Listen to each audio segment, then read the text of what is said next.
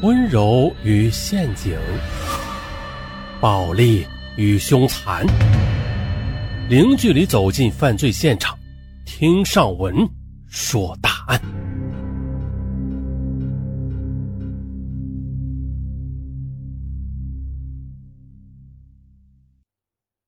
咱们今天来说一下夜总会。在每个地区啊，都有当地的夜总会。就算是小城镇啊，也有这样令人解压的好去处啊，不是，呃，也有令人减压的地方啊，这样说比较好一点。啊，在夜总会里边，有的人只是单纯的来减压，而有的人却是心怀鬼胎，因为呢，夜总会里边有许许多多的绝色美女，而我们今天的这起案件呀，就是与夜总会的花魁美女有关。这是北京的天上某间夜总会，嘿，有些听友啊，经上文这么一提，他立马就明白上文说的这是谁了，说的就是天上某间夜总会第一头牌美女梁海。不对，今天我们用的是化名啊。这起案件呀，现在仍然是扑朔迷离的，有着无数的传闻。说是一个花魁美女，在十多年前，她就有着几千万的巨款。记住了啊，是十多年前就有这几千万的巨款了，但是却被莫名其妙的被人残忍的杀死在家中。死前，她还被人残忍的割奶逼问，死的那是相当的凄惨。事情是这样的：二零零五年，北四环某个豪华别墅区啊，两个保安清早就牵着狼狗巡逻。哎呦，这这啥地方啊？啊！还得牵着狼狗巡逻，嘿，你别说，这个别墅区它的住户是非富即贵，所以呢，对于安全有很高的要求。同时呢，小区的安全设备齐全，防卫严密，没有进出门卡的访客全部要进行登记。登记之后，门卫再联络住户给予确认之后，这才能进入。而到了别墅的门口，还有视频门禁系统，访客按响门铃以后啊，同住户进行视频通话，确认访客没有问题之后，住户才会开门。啊，在二零零五年那会儿，这种措施啊已经算是不错了。可即便如此呢，小区保安每隔十五分钟就会巡逻一次，并且是牵着大狼狗。就是这天的清晨七点，小区保安经过一栋别墅时，狼狗却突然狂躁的啊狂吠起来。聒噪，保安轻喝了几声。哎，奇怪了，平时很乖的狼狗却更加的变本加厉的叫着更大声了。呃，咋回事啊？两个保安感到很奇怪，就放开狼狗的绳子。只见呢，这条大狼狗嗖的一下子就冲到了别墅的大门口，对着里边大叫特叫：“汪汪汪汪汪汪汪汪汪汪汪！”啊，大狼狗啊，叫的特别的吓人。保安看了一眼，哎呦，这是梁小玲的别墅，记住了，这是化名，啊，真名，知道的自然知道，不知道的看留言，肯定有听友会留言啊。梁小玲是谁呀？梁小玲是整个别墅区的名人，大美女富姐，平时开着一辆价值三四百元的高级跑车，啊，不对，刚才掉了个万啊，是一辆价值三四百万元的高级跑车，啊，对，不是模型。啊。梁小玲是个超级美女，有着模特一样的魔鬼身材，她的身高吧是一米七二，体重却只有四十五公斤，那身材哇，前凸后翘，可以说是中国小姐一样的标准身材。啊，这还不算，因为梁小玲今天是主角，所以我们得有必要的啊，特意的再去把她给描画的更漂亮一些。这梁小玲啊，她有着许多女人羡慕嫉妒恨的完美皮肤，呃，即便是不用化妆吧，也是洁白无瑕，非常细腻。很多人认为梁小玲是做了什么皮肤养护，其实的，她天生就是如此。她的母亲也拥有这样的皮肤和一头秀发。啊，这还不算，咱们继续夸。她的长相那是相当的不错，高鼻秀目，红唇长发，再和绝佳的身材这么一搭一配，哇，火辣辣呀！别说是上文了，就算是各位听友吧，嗯，那也抗不了。上文啊，一抗不了啊，这个家乡话就出来了啊，反正吧，就是美、亮、漂亮。梁小玲之所以如此出名，却不仅仅是因为美貌和身材啊。就这个城市来说吧，美女如云，像梁小玲这样漂亮的女孩啊很多啊，甚至啊比梁小玲更漂亮的女孩也有。那是因为啥呀？啊，除了让他考上大学的聪明才智之外，还有就是梁小玲的一股天生的妩媚。对，这种妩媚是入骨的那种妩媚，简直啊就像是天然的那种春药一样，让所有的男人为之心动，无法抗拒。同时呢，梁小玲在小区的人缘不错。她虽然很有钱，也很有势力，但是却从来不盛气凌人。对于普通的保安、送货工，甚至清洁工吧，啊，这梁小玲都相当的客气。有时候清洁工犯了小错，梁小玲也不会生气，对他们总是笑脸相对的。不过啊，梁小玲却从来不和邻居来往，而且作息呢和普通人也不同。保安私下认为，梁小玲恐怕是，不是做正行的啊，很有可能是干那个的。这个梁小玲啊，通常是早晨四五点才回到家里，一睡觉就睡到下午一两点。醒来之后，梁小玲会在别墅中的健身房里健健身，或者在游泳池里游一会儿，啊，保持自己的完美身材。随后呢，她就会精心的化妆和穿衣，在晚上七八点便花枝招展的开着豪车离开了小区，啊，显然的是去上班。由此呢，便可得知梁小玲的化妆和穿衣明显是比较暴露和性感的，那显然不可能是普通的夜间工作者。有一次的某个保安，他晚上有事在路过本市最为著名的夜总会时，哟，看到梁小玲的豪车正在开进去啊。当时夜总会还没有开门呢，显然梁小玲应该就是在这家夜总会里工作。这所带游泳池的别墅是梁小玲大概在三四年前购买的，花费了巨资。梁小玲平时都是独来独往，偶尔吧也会带着一个男人回来。呃，这些男人吧，有二十多岁的年轻人，也有五十多岁的老年人啊，不是，呃，中年人啊。虽然年龄区别很大，那一眼就可以看出来，他们都是有钱人。一些人的气质高傲，目空一切，恐怕还不是有钱人这么简单。所以这次狼狗这样大叫，保安们感到非常奇怪。出于职业的敏感啊，保安便摁响了梁小玲家的门铃。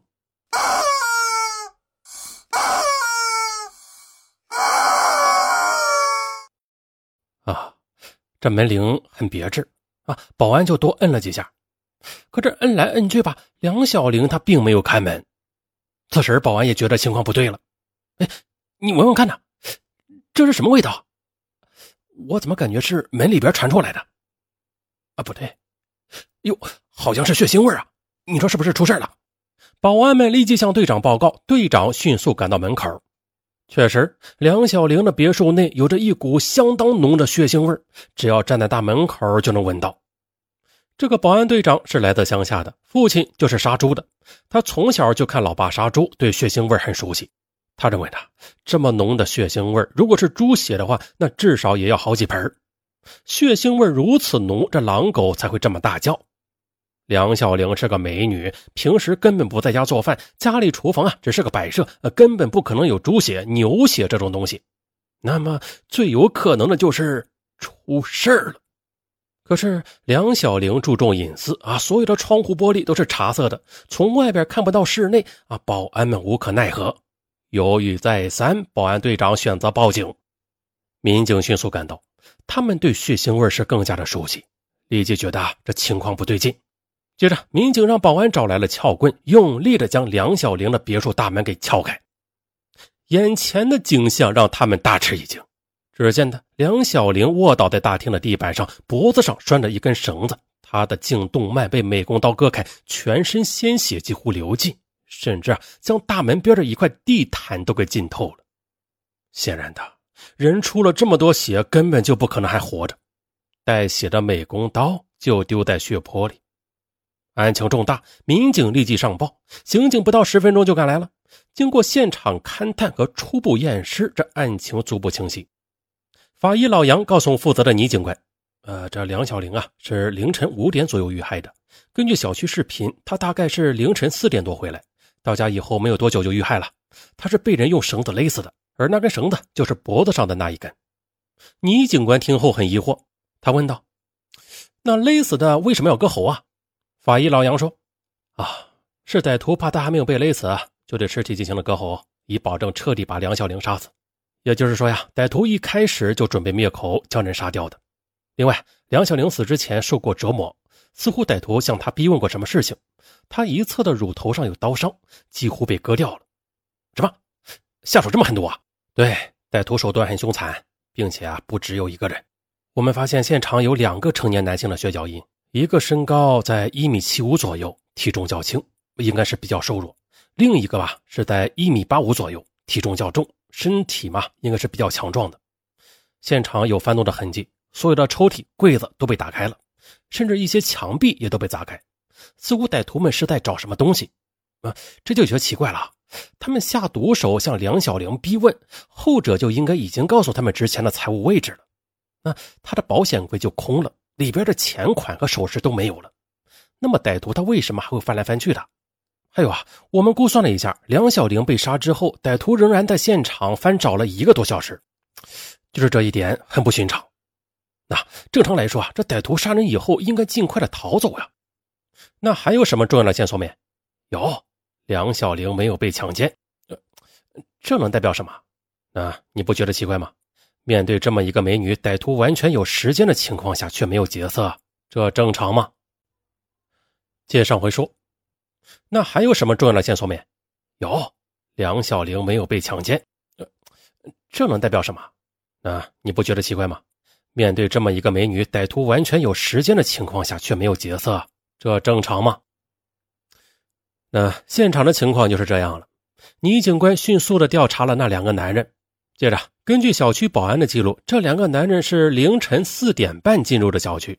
此时梁小玲刚刚到家不久，两个男人便驾车用门卡进入了小区，随后啊是敲门进入了梁家，并且双方有过简单的视频通话啊。看来梁小玲是认识至少其中一个男人，于是啊自行打开了门。大概也就是一个多小时之后吧，啊，就是天亮之前，这两个男人便匆匆的驾车离开了。在二零零五年那会儿，豪华小区里虽然有视频监控吧，但是却非常的不清晰，再加上案发时又是深夜，这两个男人的脸那是更模糊不清了啊，无法借此确定身份。于是啊，倪警官进行了细致的调查，可谁曾想到梁小玲生前工作的夜总会背景那是极硬的啊，根本不予配合。他们只是找到了一个领班出来应付了一通，哈，梁小玲啊，只是我们普通的服务员啊。对于她的私生活，我们公司一概不知。嗯，她有什么仇人呢？我们也是一概不知的。我们只是单纯的劳务关系。女警官碰了一鼻子灰，不过好在还是有人愿意开口的。通过梁小玲的通讯录，女警官找到了她的一个闺蜜，同样在这个夜总会工作的美女小谢。小谢知道梁小玲被杀，不觉得哭红了眼睛。我就知道，他迟早有这么一天。我劝了他很多次的，他就是不听。你知道一些什么情况？你为什么这么说？警官，你也知道，我们是做什么的？什么服务员呢？说白了，我们就是做皮肉生意的。只是我们这里同别的城市不同，客人的档次比较高，不是直接出钱陪睡。他们往往是把这里当做社交场所，客人档次很高，夜总会就需要这样一些高档的小姐。嗯，我和梁小玲都是这种人。我本来是某某大学的大学生，学美术的，但是我家是穷山沟的，父亲残疾，学费都是靠母亲帮人挑土石赚来的。我大学期间就出去打工，开始是做家教，一个月也赚不了几个钱儿。再后来，有个女同学介绍我去做兼职模特，只要站一天就能赚到做家教两周的钱。做了几个月之后，小姐妹便介绍我去做陪聊，就是在酒吧里边陪男人聊聊天，收入翻几倍呢。就这样一步步的堕落下去了。直到有一次，一个台湾老板请我喝酒，他私下拿出一个手提箱，里边满满的一箱子人民币。他让我陪他过一晚。人的贪欲比什么贞洁观念都要强得多的，我就这样跟他走了，赚了这十万块钱。那你和梁小玲是怎么认识的？就是在夜总会吗？对，我失身以后就破罐子破摔了。我去夜总会做台，想趁着年轻多赚一点。我来这里的时候，梁小玲就已经是我们这里的台柱了，她做了好几年了。梁小玲也曾经是大学生，还是名牌大学呢。再后来，她便中断了学业，出来坐台。干我们这行的有文化的女人极少，所以的我们两人都上过大学嘛，比较有共同语言，关系不错。他的经历和我也差不多，不过家庭条件要比我好得多。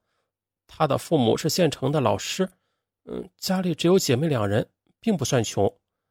梁小玲卖身，她完全是为了物质享受吧？她告诉我，她从小就喜欢花钱，喜欢买各种好东西，但父母只能给她供基本的吃穿和上学。到了大学以后，父母也管不了他了，他就开始用自己的资本搞钱。最终的，他就卖了身。第一次是卖给一个香港大老板，当时那是九年前，嗯，一九九六年，那个香港老板拿出一张空白支票，让他自己去填，只要愿意同他一起去开房，想填多少就填多少。事后的梁小玲觉得陪这个恶心的老板吃了大亏，要报复他，他就咬牙填了他认为的巨款，整整一百万港币。可谁知道？这个香港老板得知梁小玲只要了一百万后，他哈哈大笑，说他真是没有见过世面的村姑。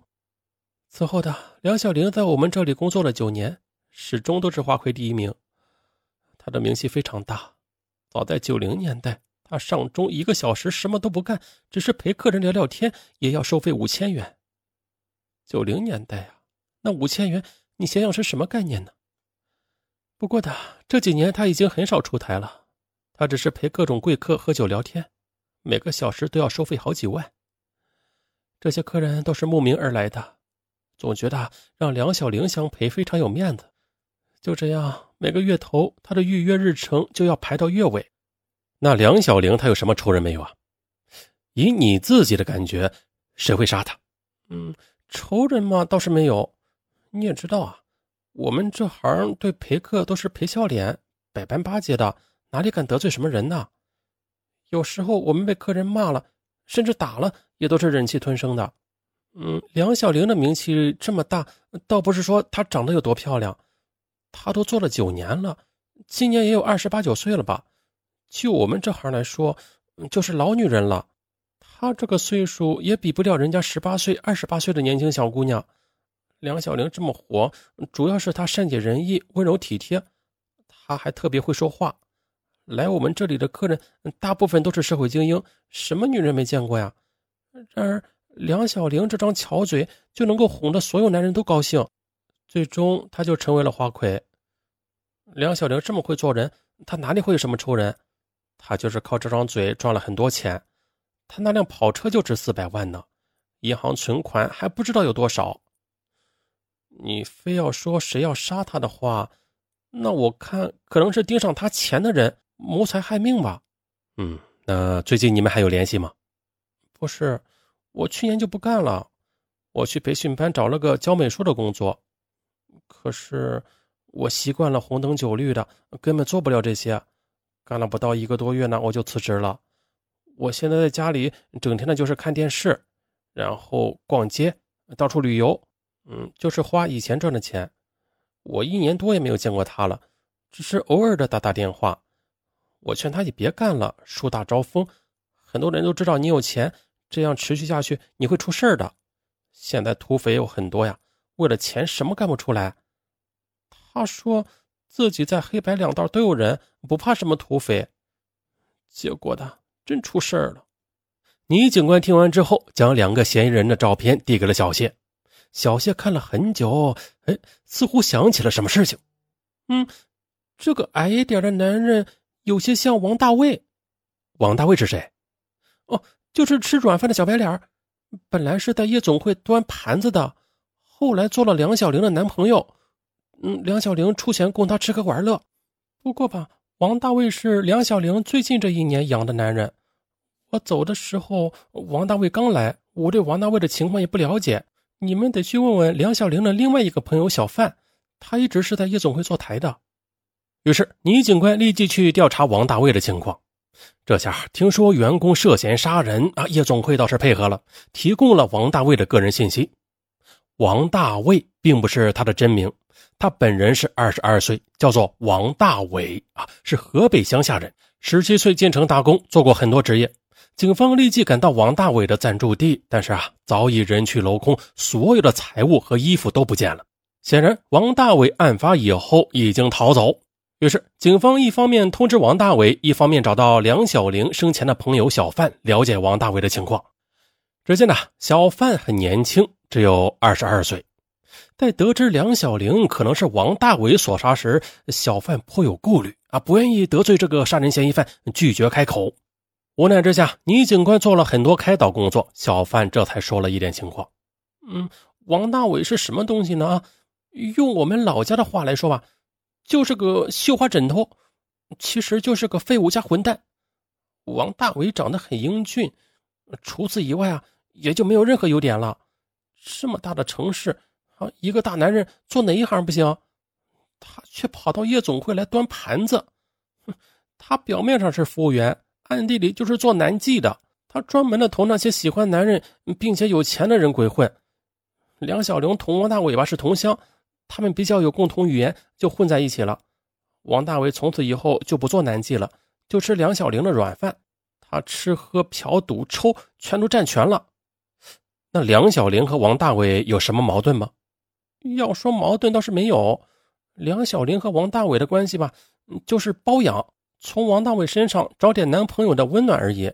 两人有默契，只要梁小玲厌烦了，给他一笔钱，两人就分手了。不过我倒是知道王大伟的一些事情，这个窝囊废好赌，他整天去赌场通宵赌博，并且我听说他欠了不少赌债，梁小玲还帮他还了几次呢。但是这小子还是不断的去赌，大概一个多月前吧。梁小玲给他还了最后一笔赌债，宣布和他断绝关系了。当时梁小玲还去了各个赌场打过招呼，说王大伟的账，嗯，从此和梁小玲没有关系。后来的王大伟果然的也就没有找过梁小玲。我就知道这么多了。